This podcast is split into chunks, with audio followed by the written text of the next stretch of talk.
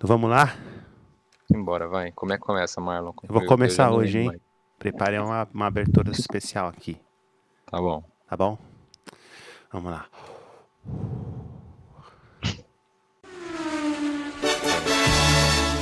Vamos para a largada. Os pilotos estão posicionados no grid. Luz vermelha se acende. É dada a largada. Começa mais um episódio do Pipoqueiro Podcast. Um podcast do Brasil. Ziu, ziu, ziu.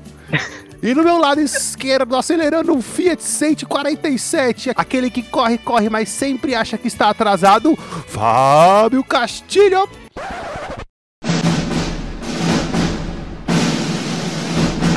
Opa, e aí galera, tudo bem? Bom, a gente tá nesse momento aqui às 8h30 da manhã, então não tem como, né, eu tá na atividade 100% aqui. Então assim, minha bateria tá nos 50% ainda, tem que dormir até meio-dia pelo menos para conseguir recarregar tudo, então não esperem nada de mim hoje. Bom dia! e, e temos um convidado hoje. Do meu lado mais esquerdo, ele que já correu nas pistas do pipoqueiro, o nosso pole position, o nosso Hamilton da podosfera, Pauli Santos. Calma que travou aqui. Às vezes eu também faço corrida de jegue. E é, como é que chama aquele carro? É, rolimã? Também Boa. participo. Carrinho de rolimã. Carrinho Nossa. de rolimã, também já participei desse rally aí. Mas é isso, né? chegando sempre em segundo. Bom, mas não melhor. Nossa, Boa. você falou isso e eu vou falar uma coisa que se conecta com o nosso tema. Que às vezes tem umas paradas meio saudosistas, vocês já viram? De ver pessoas mais de idade assim, falar assim, na minha infância que era bom, porque não sei o que, não sei o que lá, viu, né? A gente vai falar do perigo da história única, baseado no livro da Chimamanda.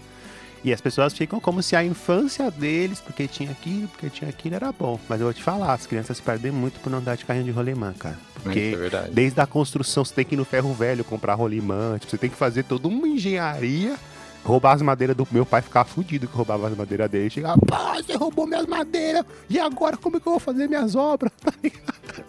Mas será que perde mesmo? Não sei, hein? Se você chegar é, então, é hoje em dia e falar assim, aí você tá perdendo muito andando com de. perdendo o, o carrinho de rolê, mas ela fala, não, tem TikTok.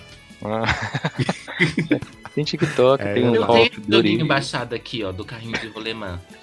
Não tô perdendo nada. Substitui super. Eis a complexidade do perigo da história única. Exatamente. E daqui a alguns anos elas vão ser a criança que fala assim. Essas crianças Na minha época tinha TikTok. Tempo, tinha tablet. Eu tinha um tablet, entendeu? Eu nem preciso. Que isso, essas crianças de hoje ficam aí nessa realidade virtual conversando com inteligência artificial. E aí não sabe o que é um tablet, um TikTok, entendeu? exatamente, exatamente. Muito bom, Paulo. É. Pauli Santos. Tem uma pergunta para você.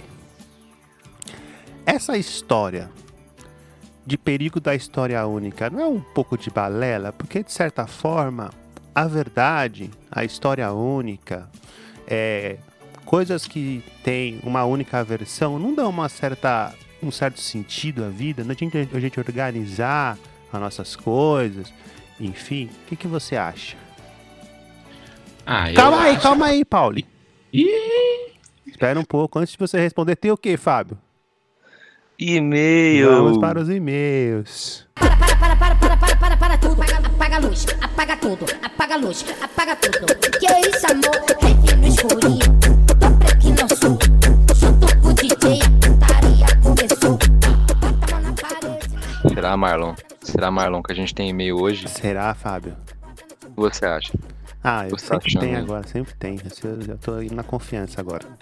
Cara, você acertou, tem e-mail. Olha só. Eu, tá eu tô começando a ficar muito famoso. É. Todo episódio que a gente vem gravar, a gente grava uma vez por mês também, mas todo mês a gente tem aqui um episódio para um e-mail para ler no episódio. Eu acho isso muito maravilhoso. Dessa vez foi a Hanna Silva. Inclusive, adoro esse nome. Hanna Silva. Hanna. Muito legal. Mano, ela mandou um e-mail muito legal aqui, muito bonito, com coração, inclusive. Ela disse assim: Salve galera, me chamo Hanna e escuto vocês aqui da Espanha, onde moro atualmente. Olha aí, Caralho, mano. aí, mãe, você nunca achou que eu não ia viajar, hein? Caralho, vencendo as margens, hein, filho? Comecei a ouvir vocês no primeiro lockdown e nunca mais parei. Coração. Já assisti todos os episódios e sempre fico na expectativa pelo próximo. Não poderia deixar de agradecer pelo conteúdo incrível que vocês disponibilizam e que me trazem muita reflexão. Amo como abordam temas tão necessários com uma linguagem acessível para todos. Sem dúvidas, um dos meus podcasts preferidos e que eu compartilho com todo mundo. Vocês fazem a diferença. Beijos. Caraca, velho. Nossa, caramba, eu vou até fazer uma castanhola aqui agora. Fiquei emocionado. Muito bom, cara. Sensacional, realmente. Um e-mail lá da Europa pra gente, assim, é algo que. Ih, meu Deus, chegou uma cachorra aqui. Bisteca, chuqueta. Quando.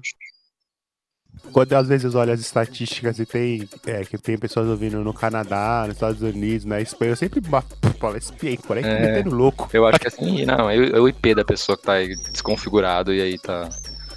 É, não, não, não é, não é. De repente manda um e-mail da Espanha, que da hora, né? Ana, muito obrigado por ouvir a gente aí de tão longe.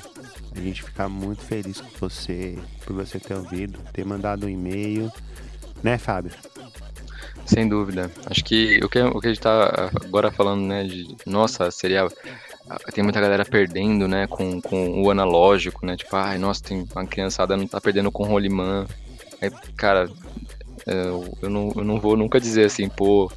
é, tinha que ser presencial, né? O, o pipoqueiro, tinha que ser uma roda de conversa, né? Porque a quantidade de gente que pode acessar o negócio, tá? a tecnologia de alguma maneira também ajuda a gente a conseguir alastrar a ideia, né?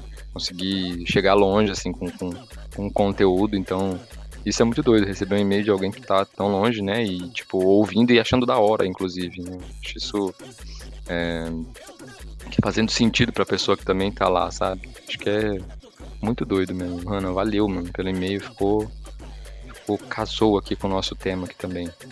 Sim, muito obrigado, Hanna. E se você quiser mandar um e-mail, Fábio, manda pra onde?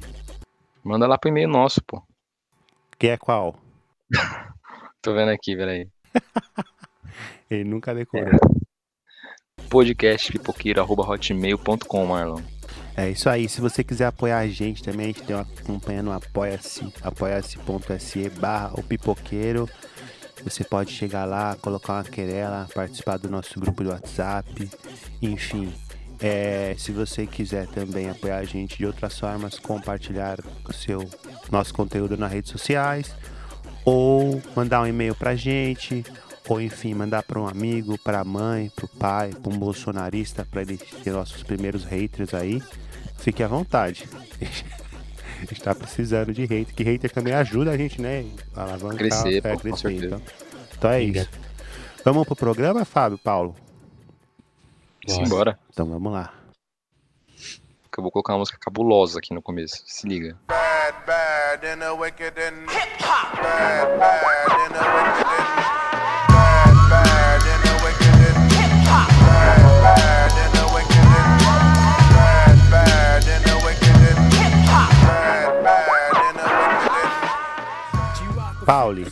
responda a pergunta que eu lhe fiz lá no começo. Alguém pode repetir a pergunta? Tem sempre isso, eu também nunca consigo lembrar. Eu fiquei muito entretido com o e-mail da. Certo. É, pergunta era, Paulo, essa concepção de perigo de uma história única, de certa forma, não é um pouco balela, porque a história única não ajuda a gente a se organizar psiquicamente, a verdade não ajuda a gente a ter um caminho, mas assim, um norte na vida e tal. É, essa, essa coisa de perigo da história única, de certa forma, não vai trazer uma confusão pra gente, não vai trazer a gente se sentir meio perdido, porque não tem história única, não tem verdade, não tem um único caminho e tal. Ah, pra pessoa em si, tá tudo certo, né? Porque ela mantém ali a verdade dela e não, precisa- não precisa expandir pra lugar nenhum e tá tudo, tá tudo ok. Mas aí quando ela vai pensar no contexto sociedade, né? Se é uma flor única no mundo, se é um brotinho especial que não- não consegue assim entender o lado dos outros, eu acho que a gente pode pensar um pouquinho também, né? No perigo que traz você que- querer controlar uma verdade, querer que ela se mantenha ali fixa somente na sua realidade, né? Perigoso, um pouquinho autocentrado. Diria egoísta? Não sei. Será? Será? Será que é? E é engraçado porque no começo do livro, o vídeo da Chimamanda, é, o Perigo da História Única, ela começa falando um pouco sobre como era a realidade dela, né, enquanto a menina nigeriana, e de certa forma todas as realidades, vamos dizer assim, em livros, em televisão, enfim, em, em coisas de é, representatividade e tal, eram inglesas, né? Então, assim, praticamente a, a, a representação que ela tinha, artística ou midiática, eram de crianças e vivências inglesas. E ela disse que ela queria escrever um pouco uma, um- uma outra história, por exemplo, a história do contexto dela e tal. E o quanto isso para ela foi ruim, não só é, por ser uma resistência ela querer escrever outras coisas, mas isso foi constituindo estigmas, né? Na vida dela, até pelo fato dela ser nigeriana e ser africana, eles têm uma concepção meio ainda meio ah, tribalística ou animalesca do, do- dos povos africanos e tal. Isso é muito foda quando a gente fala de periferia também, né? Porque, de certa forma, a gente na periferia também tem essa, essa sensação. Tipo, eu quando a gente, por exemplo, vai assistir novela, a periferia da novela é uma periferia totalmente estigmatizada, sabe? Perturbada. E, e, na verdade, o brilho da novela é o núcleo rico, tá ligado? Sim. E as crianças. E você olha e fala assim, mano, como assim, tá ligado? Já é difícil também você ler livros, por exemplo, os livros mais do mainstream, mais acessíveis e tal, que contam a história de pessoas periféricas. O primeiro livro que eu lembro que eu li chamava O Estudante, que era a história de dois irmãos playboys, que um acaba indo pro mundo das drogas, assim, tipo, de uma forma completamente esquisita, tá ligado? Pelo menos da forma do livro. Que não diria respeito nada a ver com que as concepções de é, periféricos indo pro mundo das drogas que eu via, tá ligado? Então, assim, eu acho que é, esse vídeo, esse livro da Chimamanda é muito interessante justamente para a gente começar a pensar né, enquanto essas representações, dizer assim, hegemônicas, é, são prejudiciais às subjetividades, às experiências de pessoas que de certa forma não participam dessa hegemonia, né? Sim, e uma coisa que também é importante pensar, que você falou de novela, é um pouco desse conhecimento hegemônico sobre o periférico que é construído é muito pelo que é representado pela sociedade mesmo, né? Eu vou dizer assim, a gente vê em novela geralmente o periférico, ele é sempre retratado num momento trabalhando, é sempre assim, o, o- personagem periférico ele tá sempre, é sempre o cara da, da mecânica, é sempre a tia do bar, é sempre alguém né? que tá é, e tá sempre trampando, sabe? Tá sempre trabalhando, ela é uma pessoa muito esforçada, que faz isso e aquilo. E o cara que é o, tá no lucro rico da novela, a gente nem sabe o que ele faz. Geralmente a gente usa a profissão dele, o que, que ele trabalha, como é que é o dia a dia. Ele só tá envolvido nas tretas que, tipo, são relativas ali à, à parte emocional, afetiva. Então, isso também é uma representatividade, o quanto que do, o, o pobre, ele t- está aí para trabalhar, né? Então, não dá para você, é, quando você olha esse conhecimento hegemônico, nas novelas, por exemplo, representados na- nas novelas pela, pela, pela, pela população que está o tempo inteiro trabalhando, que tem uma personalidade forte, às vezes é até agressivo, mas é muito amado, é muito amável também. Então, é, eu acho que esses tipos de, de estereótipos são construídos um pouco pelo que a, a sociedade realmente vive, mano. Porque o pobre realmente tem que trabalhar pra caralho o tempo inteiro e quase não tem tempo e espaço para conseguir, é, às vezes, até refletir sobre esses pontos, né? Ou refletir e criticar o que ele tá vendo na televisão. Que às vezes é uma representação dele mesmo, totalmente deturpada e que só constrói um tipo de história única muito perigosa mesmo. né? E a, a produção cultural, na verdade, também coloca, vai colocando, encaixando os pobres assim, né? Num, numas, numas caixinhas. E aí é isso, né? Se, a periferia, na verdade, ela nunca é citada, por exemplo, quando ela tá numa geografia plana, né? Você- quando você vê um bairro assim, que é, por exemplo, assim, você vê que são casas que naturalmente a gente anda aqui pelo bairro, a gente encontra, mas que aí na novela não é periferia, é subúrbio. Pode crer. Eles E aí, aí esse personagem, né, que é o personagem rico, que a gente nem sabe o que ele faz, mas ele tá de terno com uísque na mão, bebendo, ele tá ali falando do pessoal pobre, que não sei o que lá, e que é blá blá blá blá, e que sempre tem um problema na vida dele que é enorme demais, e o pobre que tá ali ralando tá feliz com tudo. Contente. Nossa, eu tô passando miséria aqui, mas eu tô feliz. Olha como eu sou batalhador e contente e alegre e aí, sabe? Porque o, é- o pobre entra muito no- na cena cômica. É o ali, Entra muitas vezes no alívio cômico, né? E ninguém fala do sofrimento que tem, mas o alívio cômico ali pra jogar. Ah, pobre é feliz mesmo, olha como eles estão alegres e contentes. E a gente tá contente com algumas coisas, mas não com tudo. Muito bem. Exatamente. Não, e o Fábio falou isso do. é, do trabalho e tal. Esses dias eu vi um vídeo do Renato Nogueira. Ele tava falando o quanto o samba, essa parada do samba carioca mais antigo, é criticar um pouco o trabalho e falar um pouco do ócio, se relaciona um pouco com a filosofia quemética, com a filosofia africana do Egito, porque eles achavam que o ócio, eles ensinaram isso para os gregos, que o ócio era essencial para filosofar sobre a vida. E não só isso, porque os- se a gente for pensar nos sambistas daquela época, ainda hoje, claro, as pessoas pretas e periféricas, o trabalho é uma espoliação, velho.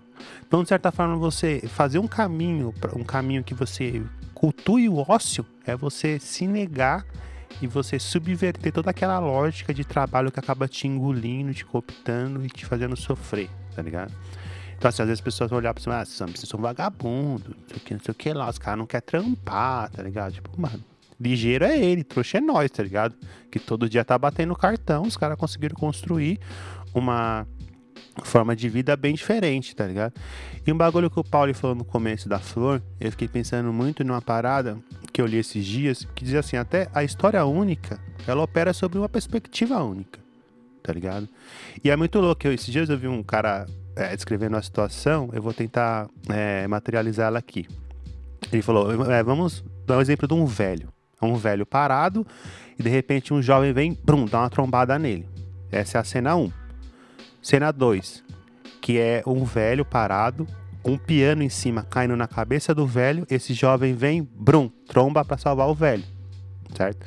Cena 3. Esse jovem combinou com outros jovens de derrubar o piano na cabeça do velho porque ele era rico e aí ele trombar nele, derrubar ele pra de certa forma ele se sensibilizar e dar dinheiro pros caras, tá ligado? E aí o cara, não só nisso, ele problematiza assim: se esse velho for um agiota, se ele receber dinheiro extorquindo pessoas, tá ligado? E aí já entra numa questão ética e moral, tipo, de se eles, os moleques estão certos, porque o cara é um agiota, os moleques estão errados. E aí vai muito também da sua perspectiva da vida. Pra dizer assim, às vezes você tá enxergando um fragmento só da realidade. Se você olhar a cena 1, você vai falar assim, caralho, a trombada fez, esse moleque tá olhando pra onde, entendeu? Se olhar a cena 2, você vai falar assim, caralho, é, o moleque salvou o cara. Se olhar a cena 3, já ficar assim, que filho da puta, mano. Ele tramou toda uma situação. E aí, se você já entra nas questões éticas, aí é uma discussão muito mais frutífera, tá ligado? Sim, pode crer. Então, assim, é. Pra poder dizer que, tipo assim, às vezes eu até coloco coisas no meu Instagram e as pessoas dizem assim, mas pô, mas isso aí, tá falando de homens esse dia. Não, mas os homens são assim, os homens não têm cuidado, os homens não sabem se cuidar, os homens são mais relapsos com o cuidado, porque isso é a natureza humana, tá ligado? E tipo assim, como, a gente até debateu isso aqui, como se as, as coisas tivessem uma única versão que a gente inclusive não pode debater, não pode desconstruir, não pode mudar, tá ligado? Acho que a gente herda um pouco uma concepção das ciências exatas, que eu acho muito triste, as pessoas acharem que tem coisas que realmente são exatas. Meu, as coisas não são exatas. Até nas ciências exatas, eu falo porque eu venho de lá. Tenho propriedade para falar. As coisas são aproximadas. Por exemplo, na química, toda conta, por exemplo, que você vai fazer, existe uma constante, essa constante sempre tende ao infinito, como pi. Toda conta que você faz, às vezes, tem constante que tende ao infinito. Como que uma coisa é exata se ela tende ao infinito? Sabe? Inclusive, se você falar assim, ah, 2 mais 2 são, são 4, um exemplo. Ah, 2 mais 2 são 4. Mas, mano, me traz isso pra materialidade. Eu vou pegar meus dois dedos. Mas seus dedos- dois dedos são diferentes, das duas mãos. Você tá tentando aproximar essas coisas pra você tentar, de certa forma, organizar. E, porra, e com certeza, as ciências aproximadas, né, as ciências exatas, elas trouxeram, de certa forma, pra gente, pô, muito mais organização, muito mais capacidade. Mas não são exatas. E não nada é exato nessa vida tá ligado? Da mesma forma que nada tem uma história única nessa vida, sabe? Sim. Porque é isso, quando você fala, você falou, né, da, da questão de a gente ver de uma, uma questão fragmentada, né? A gente não vê um todo, porque é muito nosso lado, né? Nossa, a nossa vida, a nossa percepção, a nossa interpretação do que está acontecendo e que a gente observa com os nossos olhos e constrói. E isso dá muito poder, realmente, dá muito poder da gente construir uma narrativa sobre a vida da outra pessoa, sobre as questões dela. E é engraçado, eu tava vendo desenho esses dias. Ai, eu adoro falar disso, de desenho, essas coisas, tá tudo certo, né? Tudo É. ótimo. Eu tava vendo Po- Pocahontas. Pocahontas é incrível. Porque ali você tem do- duas questões, né? A gente tem de um lado os ingleses fazendo a colonização e de outro lado povos originários ali na sua tribo. E assim, os dois partem de lugares muito parecidos. Estão voltando, acabando de sair de uma guerra e entrando em uma outra situação. E eles estão numa mesma ocorrência ali se debatendo. na- e aí eles se encontram em um dado momento.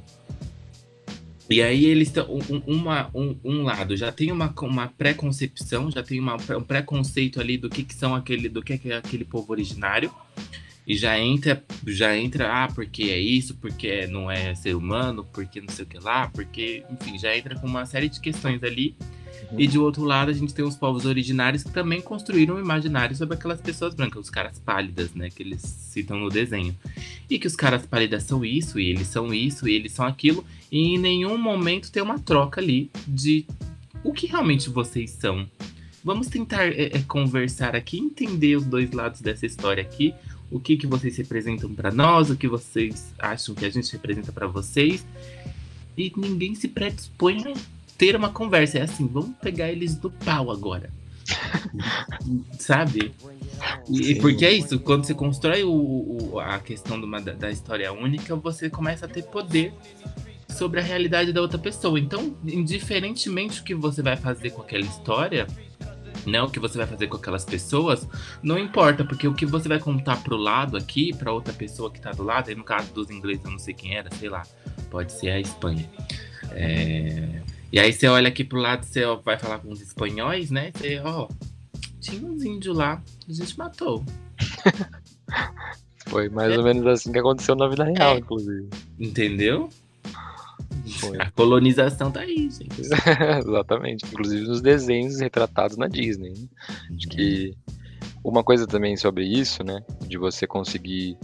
De, de a gente aportar no, no nosso imaginário essas histórias únicas, é que elas tendem a limitar muito o nosso, o nosso espectro daquele fenômeno, né? Então, quando a gente pensa num, num periférico visto pela perspectiva de um cara que escreve uma novela, a gente percebe logo de cara que ele tem uma, uma percepção muito limitada sobre a complexidade que é uma periferia, né? Acho que isso é um ponto importante, ele traz ali elementos é, e elementos que são ali talvez ar- arquétipos que, existem mesmo na periferia, né? Existe mesmo aquela tia que trabalha pra caralho o tempo inteiro e é feliz a qualquer custo, que tem, que sei lá, enfrenta as piores coisas do mundo, sei lá, um câncer, uma crise da melhor maneira possível, sabe? Tem gente realmente com essa, cara- com essa capacidade, mas é porque o periférico, e aí o, o que dá pra explicar que tem gente dessa maneira num lugar tão solapado é, socialmente, é de que essas pessoas precisam disso, né? Tipo, tudo bem, é,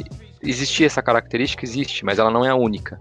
Isso nos molda muito a pensar nesse caminho único e limita muito, inclusive, é, o modo como a gente enxerga as nossas possibilidades aqui, né? Então, por exemplo, o, o que a gente pensa, esses arquétipos, eles ajudam ou atrapalham a gente a definir os nossos sonhos, inclusive, né? Tipo, o que a gente deseja, o que eu quero ser. E muitas vezes, se você vê retratado pela novela, uma pessoa que é pobre, fazer parte de algumas profissões, alguns ambientes, ela meio que não pode, né? Segundo a novela, ela não vai conseguir participar, ela vai conseguir fazer o que a novela diz. Então, é, não estou dizendo que a novela vai moldar a nossa personalidade a ponto de a gente saber que a gente pode ou não uma coisa, mas ela influencia, né? E essa influência é muito negativa, na maior parte das vezes, por periférico, né? Então, acho que esse é um ponto importante de, colo- de colocar, porque é o modo como a gente vê a vida, né? É o modo como a gente enxerga o, nosso potencial, inclusive, às vezes é podado e moldado por esse tipo de visão única que, que os novelistas ali têm. É, eu, tô usando só a novela, né? Como exemplo, tem outros, muitos exemplos, né? Acho que até na própria vida, assim, a gente, eu, eu tenho, a gente tem esse podcast aqui, né? É, e no meu trabalho, eu trabalho no ambiente corporativo, né? Então, quando eu falo que tem um podcast, as pessoas falam, nossa, que legal. Do que, que é o seu podcast? Eu tenho dificuldade de explicar que é um podcast periférico, porque eu fico com tensão de que as pessoas vão imaginar que, sei lá, eu falo de hip hop, de é, ação social, que é só o que as pessoas acham que tem na periferia, né?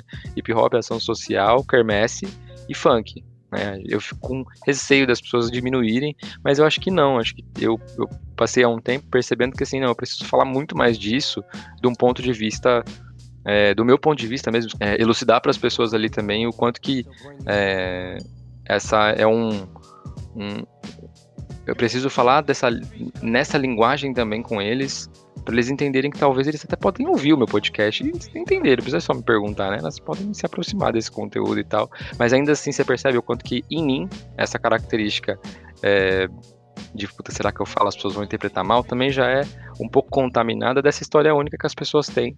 É, por mais que eu queira desfazer isso através do podcast, né, uma das estratégias nossas aqui é, é justamente essa, de você conseguir considerar uma maior pluralidade e, e, complexidade nos temas que os periféricos podem tratar, ainda também sou atingido por essa história única das pessoas. Eu fico com receio de falar puta periférica, a pessoa imaginar alguma coisa que não tem nada a ver, que diminui o, o espectro periférico, né?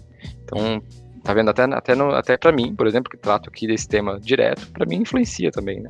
Tudo Eu isso. fiquei até chocada agora que você falou assim, ah, é, porque você falou, na verdade, uma palavra que geralmente eu não conheço associada a pessoas periféricas, que é quermesse. Nunca falei com alguém, alguém pensou assim, nossa, tem quermesse na periferia, que, sabe assim. e, e, e, também a parte de um ponto que é assim, é uma história única também do meu lado aqui, porque é a primeira vez que eu tô ouvindo a quermesse associada à periferia, eu nunca ouço assim. E eu, eu sei que no, no livro né, da Chimamanda ela fala também de como a gente constrói histórias únicas né, da, da nossa parte. Ela, por exemplo, construiu em diversas relações ali, enfim, ela é uma menina ela é uma mulher, né? Mulher nigeriana que tradicionalmente poderia, poderíamos dizer que ela é uma pessoa de uma classe média ali na Nigéria, hum. né? Os pais dela têm são professores, enfim, ela tem um cargo, ela tem uma posição social de classe média. Tinha na casa dela umas pessoas que eram empregadas e ela é, explica ali tanto no tanto nos, nas palestras que ela dá quanto no livro, a situação que ela colocava, por exemplo, as pessoas que trabalhavam na casa dela. E como ela construía a, parte, a realidade dessas pessoas, o dia a dia ali, né? Como ela via, como era passado para ela a história daquelas pessoas. Então ela vê essas pessoas num lugar de pobreza, ela não vê essa, essas pessoas num lugar onde, de construção, onde elas poderiam ter uma casa decente, uma, um, um, meio de produção decente, onde elas só eram subordinadas e, enfim, trabalhavam ali na casa dela para conseguir comer. E aí você me falando dessa questão da quermesse, da quermesse me fez pensar um pouquinho também sobre o quanto nós indivíduos e eu também como indivíduo não construo as histórias das pessoas de um ponto de vista só meu, assim, único, e aí me faz pensar que, por exemplo, as pessoas nunca associam quermesse à periferia. Sim. Sim. E, e, é muito louco o Fábio falar isso, porque o Fábio é mais da antiga, né, Paulo? Na antiga as quermesse era. depois, depois isso foi indo pro centro, mas na antiga as quermesse era o que bombava na época de julho, assim, na quebrada. Nossa, você é louco. Eu morei muito tempo próximo da Elisa Maria, que é um. Uh periferia de São Paulo, Zona Norte, e lá existia a Quermesse do Elisa, que era tipo funk, isso lá em 2008, 2009, mais ou menos, 2007. Eu ainda tava na escola, e era, mano, era uma quermesse que durava um dia, né? Tipo, não era um negócio, era, parecia uma rave, assim, a galera não, não saía do lugar, sabe? E aí fechava as ruas, assim, era só de muita gente, igual é hoje, tipo, os rolezinhos, né? Não é rolezinho, é, fluxo, né? É igual fluxo. Fluxo veio daí, dessas quermesses, assim, que foram se dissipando para não ficar num único lugar, fazia em vários locais, assim, tal. Até para conseguir dispersar de polícia e tal. Mas era muita droga, muito funk e, e, e isso, assim. É, é, isso eu lembro de, na minha época, assim, de escola, é, virar quase que um sabe, aquelas as tias, assim, as mães que ficam falando, nossa, vocês não vai para essas quermesses, sabe, essas coisas, tipo, que era o lugar ruim, sabe? Era o lugar onde você podia ter acesso à maldade, ao, às coisas do, do demônio. Então, acho que eu, eu associo muito ainda a quermesse em relação a isso, porque eu penso que as pessoas vão pensar isso, né? Você percebe que é uma visão minha mesmo, né? Não é ninguém que me falou, eu mesmo construí isso, que doideira. Já foi no fluxo? Eu já, já frequentei. Delícia, saudade. Não pode mais, quarentena. que tristeza. Não, e, e, o louco, porque acho que assim, Tem uma parada dentro da própria filosofia africana que é assim: é, a gente é parte de um todo. Só que essa parada de ser parte, de certa forma, pode trazer pra gente um perigo de uma perspectiva que desconecta a gente do todo, sabe? Então toda a filosofia africana se baseia em fazer como que a gente faz esse- essa pessoa se conectar de novo com esse todo e não se perder da conexão que ela tem com esse todo. Diferente da filosofia ocidental, que na verdade é, vamos fazer essa pessoa cada vez mais se sentir parte de parte de todo nem nada. Desse todo não importa, tá ligado? E tal. Inclusive é um pouco que a a Chimamanda fala até do John Locke, né? Eu falei no episódio lá sobre individualismo do John Locke, e ela fala que o John Locke chega dentro do. chega na África e fala assim, mas essa galera é um monte de. é, besta sem cabeça, tá ligado? Que tem a boca é, e seus olhos em seus seios, sabe? Tipo, o cara, o cara chegou com a perspectiva dele do bagulho e tentando colocar os africanos dentro de uma de um balaio só, né? E, eu acho assim, essa história única ajuda a gente a organizar algumas coisas e até controlar e tal, tá ligado? Só que a gente tem que entender que isso é uma limitação, uma limitação nossa, sabe? Dentro até de, de outras coisas. É, Pô, esses dias eu tava vendo e encontrei muito isso dentro do- da minha prática, a galera falando de vazio, por exemplo. Não, porque o vazio é, é inerente à característica humana. Tem até naquele livro que fala a falta que a falta faz, enfim. E é muito louco, porque aí eu fui é, ler, tava lendo sobre o Fussomé, que é uma mulher que escreve um livro chamado Espírito da Intimidade, que ela é uma mulher que viveu numa tribo africana chamada o povo da Agara. E ela começa a escrever como que é as relações de intimidade dentro do povo da Agara. Mano, é muito louco. Vocês têm que ler esse livro, tem em PDF na internet. É uma concepção completamente diferente do que a gente se organiza, tá ligado? E aí ela tava falando de intimidade. E eu tenho muito estudado é, psicologia a partir da, da perspectiva de Orumilá, que não só é uma, é uma instância dentro da- das religiões de matriz africana, mas também é um filósofo iorubano. Ele se cruza, assim, meio que é uma instância, é um orixá, mas também é um filósofo e tal. E Orumilá, ele parte muito da perspectiva da intimidade também. Tipo, não só da intimidade que a gente tem com nós mesmos, mas como essa intimidade está conectada com a intimidade do mundo. Porque se for uma intimidade própria, não é intimidade. É egoísmo, tá ligado? Nossa, que. É, então, assim, a intimidade ela tem que estar conectada. E o que, que o Orumilá fala? Que quando essa intimidade se perde, a gente começa a coisificar as coisas. E é aí que se cria o vazio. Porque o vazio é falta de intimidade com você mesmo. E é aí que o neo- o neoliberalismo opera. Tá ligado? Nossa, que foda, mano. É, então, tipo, o neoliberalismo opera dentro dessa perspectiva. Tipo assim, a pessoa não tem intimidade, vai começar a coisificar, porque tudo que está fora de mim é objeto, tal como a gente objetifica mulheres, homens pretos, todas as, as coisas que a gente, de certa forma, já estão estigmatizadas. E esse vazio que é constituído da falta de minha intimidade, eu tenho que preencher com coisas que eu tenho que comprar. Nossa, que louco. Tá ligado? Então, assim, até essa própria noção de vazio tem muito sentido dentro de outras perspectivas, tá ligado? Então, essa história de todo mundo tem um vazio constituinte, a psicanálise tem muito isso, né, lacaniana. Todo mundo tem um vazio constituinte do ser humano, que esse vazio vai te movimentar pra certa coisa. Calma aí, amigo. Isso aí é uma perspectiva ocidental da, da constituição psíquica, tá ligado? Mas acho que também pra gente é, ir virando um pouco aqui de tema, é, o quanto que essas narrativas, né, únicas, geralmente quando a gente está falando do periférico, por exemplo, usando mais ou menos esse contexto para falar do periférico, é, quando a gente fala de sucesso, por exemplo, existe muito uma ideia de um caminho único, né? A gente está dizendo o que, que é sucesso, a gente até discutiu isso já num episódio de final de ano, acho que foi de 2019. É, quando a gente se pergunta o que é sucesso, muitas vezes a gente vê a resposta ser atrelada ao sucesso da pessoa que tá, que vive numa classe média alta, né? Assim, é ter, ter um carro, ter uma casa, é ter poder ter dinheiro para fazer o que quiser, é poder ter liberdade, né? Tudo, tudo aquilo que um periférico tem de pouco. né? Então, é, eu acho que esse é um. Oi? Sair da periferia em si. Sair da periferia. Mudança, né? Diáspora da, da periferia. Isso, exatamente. Adorei, acho que- adorei diáspora da periferia. Foda.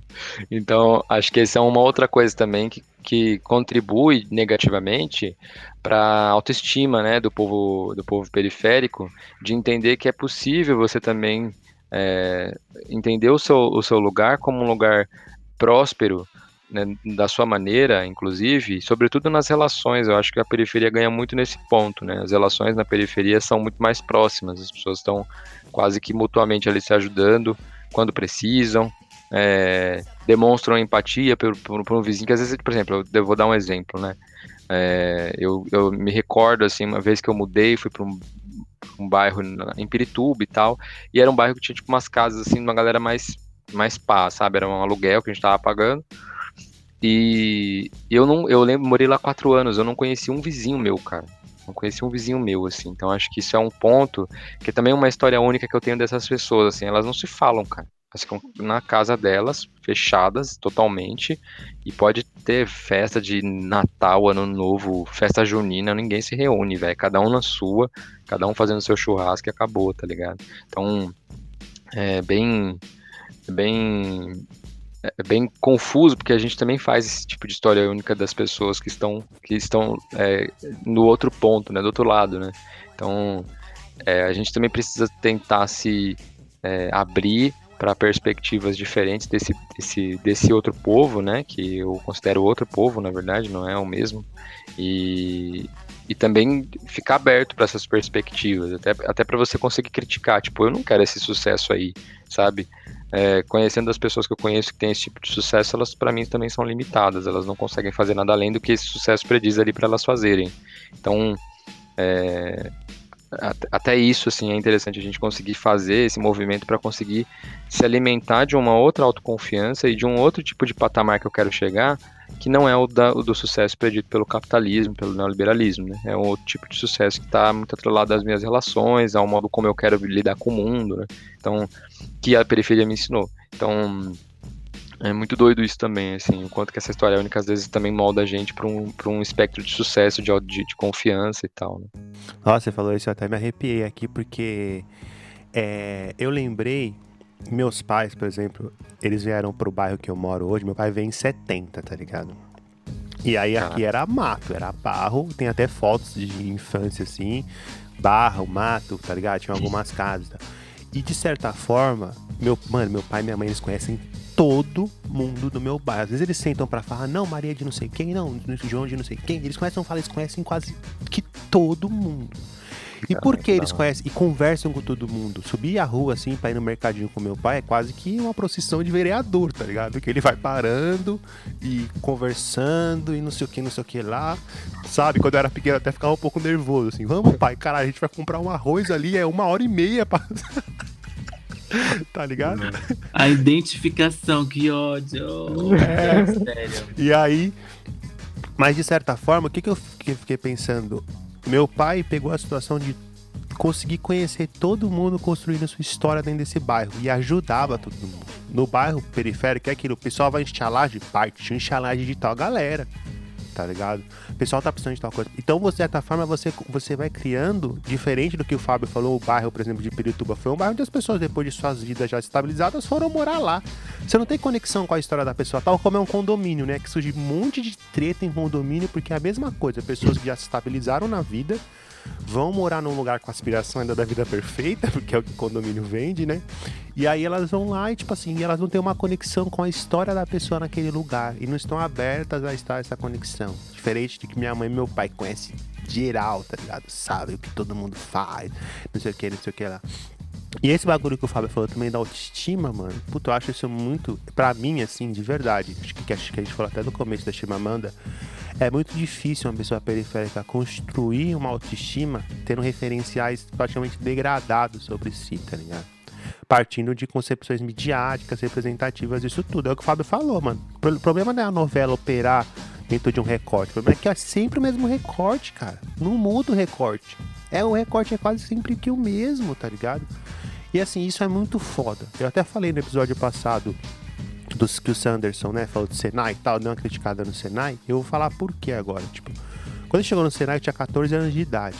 E era assim, a primeira vez que eu tinha saído do meu bairro, tá ligado? Pra ir pro centro. Mano, os professores, eles massacravam a gente psicologicamente. Eles faziam rodas, porque na cabeça deles assim, um monte de moleque periférico, que não sabe nada da vida, que precisa tomar um chacoalhão pra acordar pra vida.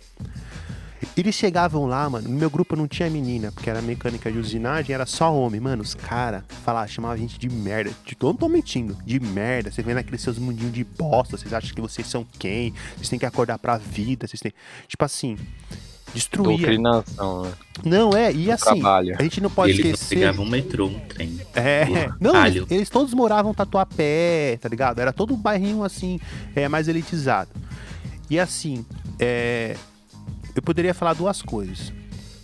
Uma é, eles não conheciam a nossa realidade, eles não, eles não sabiam dialogar com a nossa sabedoria. Partindo da perspectiva também que o Senai é um serviço da indústria, ele quer formar peões, tá ligado? Então é gente que tem que saber só executar, não pensar muito, não ter essa característica subversiva, você não pode ficar respeitando histórias de ninguém, tá ligado? E é outra coisa, mano, isso destruía a nossa autoestima. Porque, de certa forma, é, se você fosse, mano, o cara é um cara de referência, ele é um professor de um lugar que você tá indo pra se formar, tá ligado?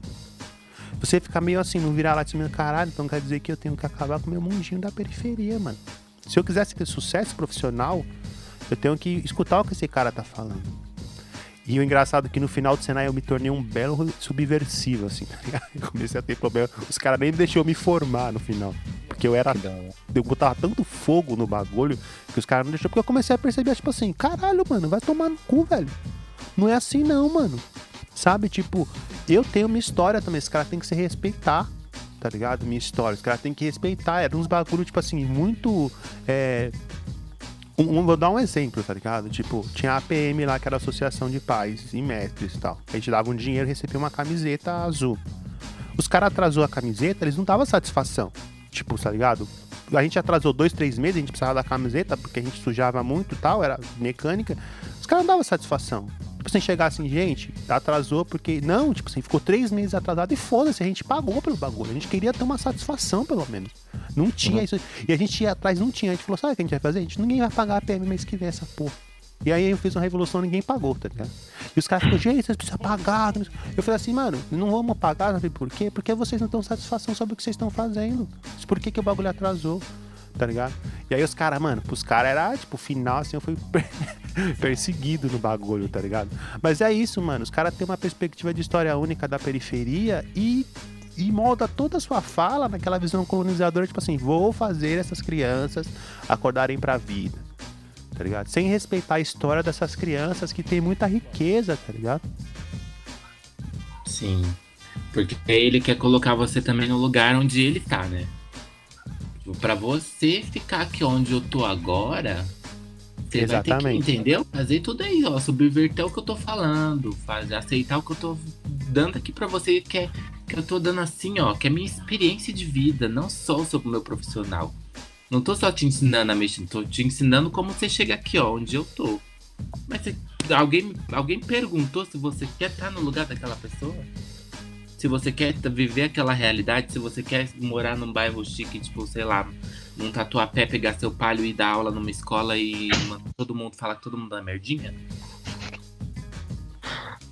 É verdade. Excelente, excelente proposta de pergunta. Eu acho que é, eu tô numa relação agora que é interessante. Eu no trabalho peguei umas responsabilidades maiores, assim, meu, a empresa está crescendo e tal, e a gente precisou contratar uma estagiária para, inclusive, ajudar a gente na parte operacional da área, né? Então tem uma estagiária que está fazendo psicologia e eu sou o supervisor de, de, de, é, de estágio dela, né? E a primeira vez que eu tô numa relação em que eu estou hierarquicamente acima, né, vamos dizer, na escala hierárquica da empresa e, e dando ali para ela tarefas, é, pendências, cobrando. Cara, mas eu simplesmente percebi que eu não consigo, não sei fazer isso, cara. Não sei estar numa posição de, é, de superioridade. Não, não exatamente de superioridade, mas não consigo estar ali Uma relação É. hierárquica, né? É isso. hierárquica. Eu tento, eu tento entender que, assim, de fato eu vou precisar em algum momento ser verticalizado em algumas situações. Tipo, faça isso, faça aquilo, pra você aprender, inclusive, o ritmo, né? Preciso fazer isso. Então eu tô fazendo, mas eu tenho uma dificuldade muito grande disso. Tipo assim, puta, eu vou pedir isso aqui que é o mais chato pra ela fazer. Puta que merda, cara. Não queria, sabe? Eu fico nessa, nessa dificuldade é só quando você chega nesse lugar, talvez ali que você tem uma pessoa que você tem para é, ordenar, falar coisas ali para você, olha, faz isso, faz aquilo. Eu tenho uma extrema dificuldade que eu sei, eu vivi a vida inteira esse lado, o lado oposto disso, né? Alguém dizendo o que eu tenho que fazer. Por mais que às vezes eu sinta que eu posso fazer até melhor, de outro jeito, eu não podia. Eu tinha que simplesmente obedecer aquilo. E então eu com ela eu fico todo dia eu chego assim, eu falo: "E aí, o que, que você tá fazendo?" eu não eu não sei o que eu faço, tá ligado? Pra, pra não ficar essa relação de verticalizada e eu tento cada vez mais dar autonomia para ela decidir o que ela vai fazer, sabe? Ensinei algumas técnicas de priorização de importante e urgente, falo, ó, você vai fazer isso sozinha e você vai só me relatar, sabe? Ó, vou fazer isso aqui primeiro por conta disso, tá certo? Beleza, é isso aí, tá certo. Vai nesse caminho, pra pessoa se construir sozinha. E aí esse bagulho também de você, eu quero você aqui, né? Eu quero que você ocupe meu lugar para inclusive eu subir também no futuro, né? É, eu também não, eu não falo isso porque, tipo assim, eu não sei se de repente é isso que ela quer. Ela tá no estágio. O estágio não é obrigatório você querer trabalhar na empresa para sempre, né? Eu vou querer que sim, né? Seria ótimo que se ela, a, aprendendo o nosso processo de trabalho, ela queira ficar com a gente e nos ajude. Mas e se ela não quiser? E de repente ela na psicologia vai entender que o lugar dela é, é dando é, fazendo roda de conversa em psicologia comunitária. Eu vou adorar, inclusive, perfeito, vai, você vou apoiar o caminho dela, mas é, é isso, né? Você tem que saber essa. Eu, eu penso que essa minha concepção, essa, essa comunicação mais horizontal com ela, vem um pouco de eu ter vivido isso a vida inteira. E sim, para mim seria ótimo que todos os meus chefes anteriores fizessem dessa maneira, né? Hoje eu tenho uma chefe que dá essa total liberdade para mim também, autonomia, e eu acho que é, é isso que me fez crescer tanto, inclusive, onde eu tô, tá ligado? Então, é, isso é muito doido também, assim, né? O modo como você, quando se coloca numa relação de superioridade com alguém, é, você tende ao comando, né? Mas você tem como subverter isso também, cara. Tem como você estar tá ali como professor, como, como uma pessoa que está orientando, né?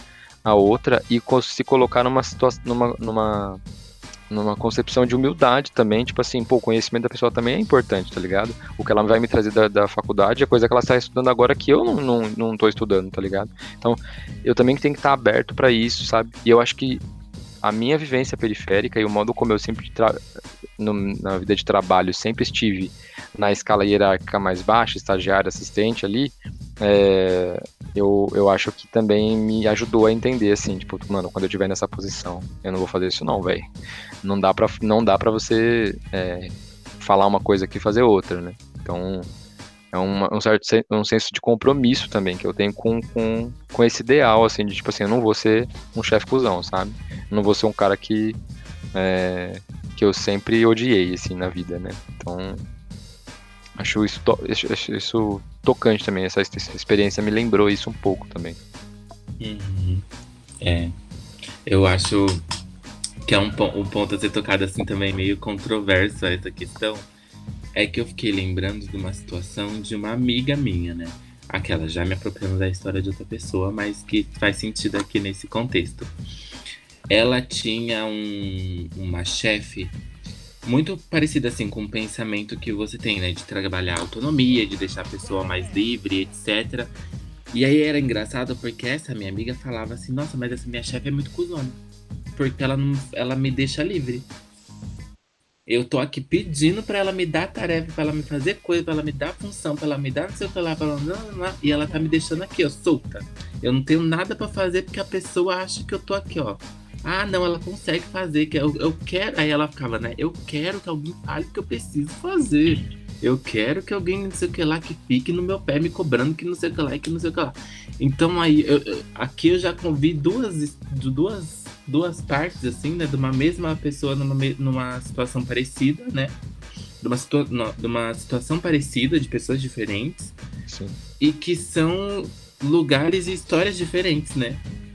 E é Total. é também já é uma outra coisa que entra nesse assunto da história única, né? A gente tem sempre uma coisa nova que, tipo, uma relação nova com, com as histórias e com os acontecimentos. Foda. É, não, eu acho que isso é até um belo exemplo para a gente poder falar de como talvez a concepção de, de a história múltipla, vamos dizer assim, da história plural, passa por você conseguir entender é, isso dentro de uma escala, por exemplo, se você é um chefe, se você é um professor, se você está numa posição de ser hierarquicamente superior, tá? Passa por você compreender como é a história daquela pessoa e quais são as necessidades daquela pessoa. E às vezes isso passa por uma sensibilidade muito grande, tá ligado? Que às vezes a pessoa nem vai falar, porque de certa forma aquilo é tão é, inerente à caminhada dela que ela não, não vai ficar a minha história assim, assim, assim, assim, assado, tá ligado? Tipo, você tem que ter essa sensibilidade, porque você se prestou a estar nesse papel. Tá ligado? Quando eu tô na minha prática também, tipo, minha prática é tipo assim, mano, eu vou me abrir pra história que vem agora. Eu nem tenho história, tipo, tá ligado? Eu posso até uma concepção é, teórica que, tipo assim, não tem nada de teoria aqui agora. Não tem nenhuma teoria aqui agora. A pessoa vai falar a história dela todinha, vai estar sem teoria nenhuma. E aí, a partir disso, eu posso pensar algumas coisas que vêm, que pode se relacionar, tá ligado? Mas eu tenho que respeitar integralmente a história dessa pessoa, porque essa história é única. Ela, ela se é, interrelaciona com coisas, ela está num mundo, tá ligado? Isso afeta completamente. É como ela se moldou e tal. Mas a história dela é única. Eu tenho que respeitar essa história que é única, tá ligado? Isso é muito louco, porque esses dias eu fiz até um processo seletivo no SAICA e a diretora lá falou assim: como que você se relacionaria com as diferenças das crianças? Porque uma gosta de comer muito, uma gosta de estudar muito, uma não gosta de estudar. Eu falei, meu, eu acho isso maravilhoso. Eu não vejo um problema isso. Eu acho maravilhoso. Eu acho que quando a gente consegue fazer o encruzamento dessas individualidades, a gente fica muito mais rico tá ligado? Foi reprovado, com certeza. Não, com certeza. tá ligado? Tipo, porque de certa forma a gente consegue fazer, por exemplo, se o moleque que gosta de estudar pouco aprende com que eu gosto de estudar muito, isso que gosta de estudar muito, entende? Talvez ele tá sendo muito intenso no estudo dele, que ele precisa se abrir para outras coisas do que ficar só estudando. Pô, a gente tem um caminho perfeito. Tá ligado? Isso, isso é foda, tá ligado? Isso, e até um, num bagulho da filosofia Bakongo, que explica um pouco o sincretismo e tal, que é de assim, incorporar energia vital. Você não precisa chegar no outro e olhar pro outro e falar assim, nossa, que diferente esse outro aí, isso é louco, vou me fechar aqui, ou fingir que ele não existe, tá ligado? Não, se aquilo agrega na sua saúde, na sua fecundidade, na estabilidade, na harmonia, na prosperidade, porra, eu posso incorporar aqui na minha existência. Porque de certa forma isso vai me fazer enriquecer muito mais, tá ligado? Então, assim, é, a gente tem, né? O problema é que a gente vem de uma constituição colonizadora, isso é muito arraigado em todas as fases da, da nossa vida, em tudo que a gente vive. Que assim, parece que o diferente ameaça a gente, que o diferente não pode agregar nada a gente, e quando a gente está numa posição hierarquizada, a gente tem que moldar aquela pessoa ao que a gente concebe como verdade, como história sem deixar com que aquela pessoa altere também, de repente, a nossa hierarquia, a nossa forma, mano. Tá ligado? Eu tenho algumas posições de liderança, tipo, mano, de verdade, eu tenho que conhecer a pessoa, saber como ela trampa, isso aqui. E aí, dentro dos limites dela, dos meus limites, a gente vai cruzar ali, a gente vai. Mano, os caras até é, ficam meio perdidos, porque eu sou um pouco esse líder, assim. O cara chegar um pouco pra mim e falar, eu tenho esse problema aqui, eu falo, o que, que você acha que a gente tem pra solucionar esse problema? Certa forma, no começo a pessoa vai ficar meio, cara, esse cara me abandonou, tá ligado? Mas eu tô construindo a autonomia daquela pessoa, tá ligado? E, inclusive, às vezes as pessoas têm ideias melhores que a minha, que eu já cheguei. Eu tenho uma ideia como vai fazer, claro, eu sei. Mas às vezes o cara fala e fala assim, porra, a ideia dele é muito melhor que a minha, ainda bem que eu não falei, mano. Fala que se a pessoa tá indo por um caminho também que eu acho que, pô, olha, porque aqui é uma empresa, a gente também tem que. Pode dar muito prejuízo. Eu falo, olha, eu acho que isso não por causa disso, por causa disso, por causa disso, mas vamos aproveitar um pouco da sua ideia também. Tá ligado? Então, assim, eu não vejo um problema. Nunca vi um problema na história do mundo. Tem gente que vê como uma ameaça. Eu nunca vi problema nenhum. Uhum. Nossa, muito louco o que você tá falando aí. Acho que é, me faz repensar um pouco a minha relação também nessa relação hierárquica que eu tô vivendo, porque mesmo com esse cuidado, eu já, par já parti de algumas histórias únicas ali também para definir o modo como me relaciono com aquilo, né? Com aquela, com relação entre analista estagiário ali e poder, é, às vezes, talvez eu esteja partindo de preconcepções, assim, sem antes sondar, né? Sem antes poder fazer essa pergunta aberta, né? Acho que isso é, É legal, porque a gente, tá- eu também fico meio, me, me- é a primeira vez, né, que eu tô vivendo alguma situação de, tipo assim, eu sou referência pra alguém em alguma, em alguma coisa. Então, meio que eu fico nessa expectativa de, puta, eu tenho que saber responder tudo, né? Mas não, de repente, de repente eu tenho que estar aberto pra. Né, E quando você responder, obviamente, eu digo que eu não sei e pesquiso, e aí vou atrás e, e- e- e acabo sabendo. Mas eu também posso provocar a pessoa a pesquisar, né? Pô, não sei, pesquisa aí, rapidão, só pra gente ter, vamos fazer junto, sei lá. E, me ensina depois, sei lá, pesquisa e me vem aqui e me fala o que você achou que é, sabe? É, e eu, eu, assim, até pra entender, essa pessoa que eu, que, que eu, eu participei do contrato, da contratação dela, né, processo seletivo, ela tem essa veia de querer ser autônoma mesmo. que, tipo, eu, quero, eu quero conseguir fazer as coisas sozinha, sabe? Tipo, é um das, dos gaps que ela tem, assim, tipo, das coisas que ela quer desenvolver. Então, por isso que eu também tô fazendo dessa maneira, mas eu concordo. Tem gente que, por exemplo, não, não gosta de jeito nenhum de ser autônomo, né? Quer que as coisas sejam bem é, discriminadas ali para falar, não, eu quero isso, isso, isso, isso hoje de você, tá? Então, é, realmente tem maneiras diferentes de trabalhar e a gente precisa estar aberto para todas elas, né? Então, tá aí de novo um outro exemplo de que história única só limita o modo como a gente enxerga as coisas, né, cara? Hum, Me veio um questionamento aqui também, né? Até quando. Né, até que ponto as histórias são realmente únicas, né? E não são intersecções de histórias de histórias, de histórias com pessoas, com outras histórias, e enfim.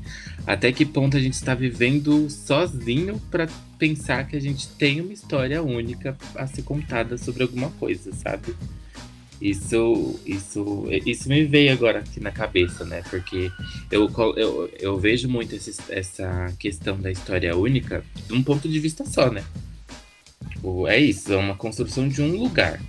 Mas a gente se intersecciona, a gente se cruza com tantas pessoas, com tantas histórias, com tantos casos. Só que mesmo nesse, nesse, nesse relato que o Fábio trouxe, a gente já percebe mais do que uma situação, mais do que duas situações. A gente já vê três, quatro casos diferentes. A gente já puxa aqui na, na mente, né? Vários acontecimentos com outras pessoas que se interseccionaram com a gente. Então, nossas histórias elas são únicas, né? Não sei até que ponto. Foda.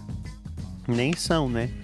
Eu acho que, é, de certa forma, histórias únicas, assim. Eu acho que a vida é, um, é muito o que você falou. É muito um cruzamento que a gente vai tendo com outras experiências. Eu falo muito isso pro Fábio. Caramba, às vezes eu construo uma pauta, Fábio, e tá estruturada na minha cabeça. Quando a gente vai gravar, ficar muito melhor. Tá ligado? Porque minha ideia vai se cruzando com a dele, a gente vai percorrendo um caminho que sozinho eu não conseguiria. Sendo que as minhas ideias que eu já tenho também, eu já tô encruzando com uma par de coisa, tá ligado? Que eu já pesquisei, histórias pessoais, tá ligado? Afetos e tal. Então, assim, o problema que eu conheci é quando as pessoas tentam cristalizar e não estão abertas mais aos outros encruzamentos, tá ligado? Tipo, ah, não, é- agora é isso, é isso, acabou, tá ligado? Não, você vê que fica mais meio rígido, sabe? Aos outros encruzamentos, sendo que, mano, de certa forma isso vai acabar te pegando, não tem como. É, é ou você está aberto ou não, tá ligado? Pode crer. Uma coisa que eu percebo também de podcasts, assim, é, ouvindo alguns, alguns que estão mais famosos, inclusive agora, é, tem um tem uma perspectiva de que às vezes trazer pessoas que pensam diferente, né, de você e tal. A gente tem pouco isso no, no, no poqueiro, né? A gente geralmente traz pessoas que pensam na mesma linha e que concordam com muita coisa, que a gente tem uma mas mesmo no- na concordância, existem é, maneiras plurais de se pensar. Eu acho que isso que é importante também desse, dessa nossa logística aqui de pensamento, porque nem sempre é necessário ter um contraponto, tá ligado? Eu não preciso trazer um cara terraplanista aqui pra ficar falando sobre terra plana, sabe? Porra, eu acho Quero que nem isso, dar além moral de, pra esses mano. Quero nem dar Então, moral. Pra mim é dar palco, né? Eu não pensava assim, eu pensava que era legal. Pô, legal ouvir o cara, né? Mas não, mano, tá dando palco pra um cara que de repente não precisa ficar falando merda na, na internet pra milhões de pessoas ouvir, tá ligado? Foi nessas aí que o Bolsonaro ganhou corpo, né? Da mídia falar assim, vamos trazer esse cara que pensa tão diferente pra ver, conversar com ele. Nossa, e aí foi indo, foi indo, foi dialogando com pessoas que já tinham aquele afeto e virou presidente. Olha aí onde estamos agora. Ah, 4 mil mortes por dia e a gente tendo que fazer Coronavac com maisena e JavaScript. Pelo amor. Ai, esse. esse Adorei é isso. Gente, por favor, me mande isso aí. Eu quero Manda aí. em grupos do Zap. Mano, e a galera vai pensar que é mesmo. Minhas tias, se eu mandar isso pra elas, vão falar: onde que eu acho de JavaScript? A mais- a maisena eu já tenho. Não achei no mercado. Fui até não consegui. Vai ser aquele. É, eu não sei se fala sketch, né, mas deve ser aquele do Porta dos Fundos que tem a dona Helena. Que ela, eu vou ensinar a receita Sei, da, sei. da cloroquina aqui pra vocês. Um JavaScript virgem. É, Muito bom. vai ser uma coisa assim. Pode crer. Então é isso, né, galera? É, terminando aí nosso episódio com maisena JavaScript pra fazer a Coronavac. Tenta, dá certo sim, dá muito certo. Você vai ver que, inclusive, é uma dose só essa daí, não precisa nem ser duas. Confia. confia. Puta, adorei o papo. Puta, acho que mostrou muito, né, mano? Como as histórias vão. O Fábio trouxe a história dele, Paulo trouxe a história dele. Como as histórias cruzadas, a pluralidade de história enriquece muito mais a vida, né? Do que você pegar uma concepção única e ficar forçando. Porque isso é forçar, é, é ilusão. De que essa concepção está dando certo, de que as pessoas estão seguindo. Ou você está construindo violência, ou você está sendo desrespeitoso, você não está aberto à riqueza da pluralidade, tá ligado? Então eu adorei. Queria mandar um salve pra Chimamanda, vou mandar esse replay pra ela, quem sabe ela não consiga ouvir. Imagina que maravilha. Beijo, Chimamanda. Você que gosta de outras histórias, nem ouviu uma história periférica aqui de, da Zona Leste de São Paulo, Brasil. Beijo pra São Miguel Paulista. Manda um beijo. Beijo pra São Miguel, pra Itaquera, pra São Mateus Tiradentes. sujeito suspeito de. Paranapanema, Nossa, racionais total. Né? Capão. Capão. né? Mandar um beijo pra todas as periferias do Brasil. Maravilha. Queria também pedir pra você aí que tá ouvindo esse podcast no finalzinho dele pensar sobre isso, né? Essa, o quanto que a gente às vezes no automático constrói nossas concepções sobre a gente, sobre a nossa au- autoestima, autoconfiança e também sobre os outros de uma maneira única, né? Tentar explorar a, a pluralidade aí que tem nas suas histórias, é só você olhar pra sua família, vai ter muita coisa pra você entender de pluralidade aí. Acho que é um bom exercício, assim, Manda- É, e manda a sua história. Quem, fazer. ó, Flávio, tive uma ideia agora. Quem quiser mandar a sua história pra gente, a gente vai construir um episódio só sobre história de pessoas. O que você acha? Nossa, muito louco essa foda, ideia, né? mano. Manda um e-mail, manda no e-mail lá, a gente vai dialogar com Analisando isso. histórias. É, Doido, da hora, boa. Muito bom. Pauli, muito obrigado por aceitar nosso convite e ajudar a gente a fazer essa história aqui lindíssima. Agradeço de coração ter acordado sete e meia da manhã. Gente, eu que agradeço, agradeço com o maior prazer. É, mais uma história aqui, né, que se junta aqui com essas três pessoas incríveis. Eu tô me colocando nesse lugar de incrível também, porque é isso, a gente tem que botar pra cima amanhã. É, pra enfrentar o resto do dia. E eu vou ouvir esse das histórias depois, hein? Por favor, me mandem um link. Eu quero. Tá bom, então é isso, galera. Mande um beijão aí. Beijo. Beijo, pessoal. Até Beijo, mais. galera. Vai subir a musiquinha agora? Vai. É, vai, subir, vai subir uma bem cabulosa de um cara chamado Febem. Top demais. Legal. Ele fala sobre crime, sobre roubar gente e. É, quermesse. Sobre atirar na cabeça de burguês. Primeira vez que vi um quadro foi de luz quando cortaram lá em casa. Tinha idade da minha filha, que desenhou um sol sorrindo na parede do meu quarto pra eu nunca mais esquecer porque ele brilha. Não sei se sei até agora qual o sentido da arte, mesmo ouvindo alguém me chamando de artista. Tendo que explicar o significado das minhas tatuagens e abordagem de rotina da polícia. Tirar o foco por um tempo das paradas de sucesso Pra se perguntar de onde vem o fenômeno.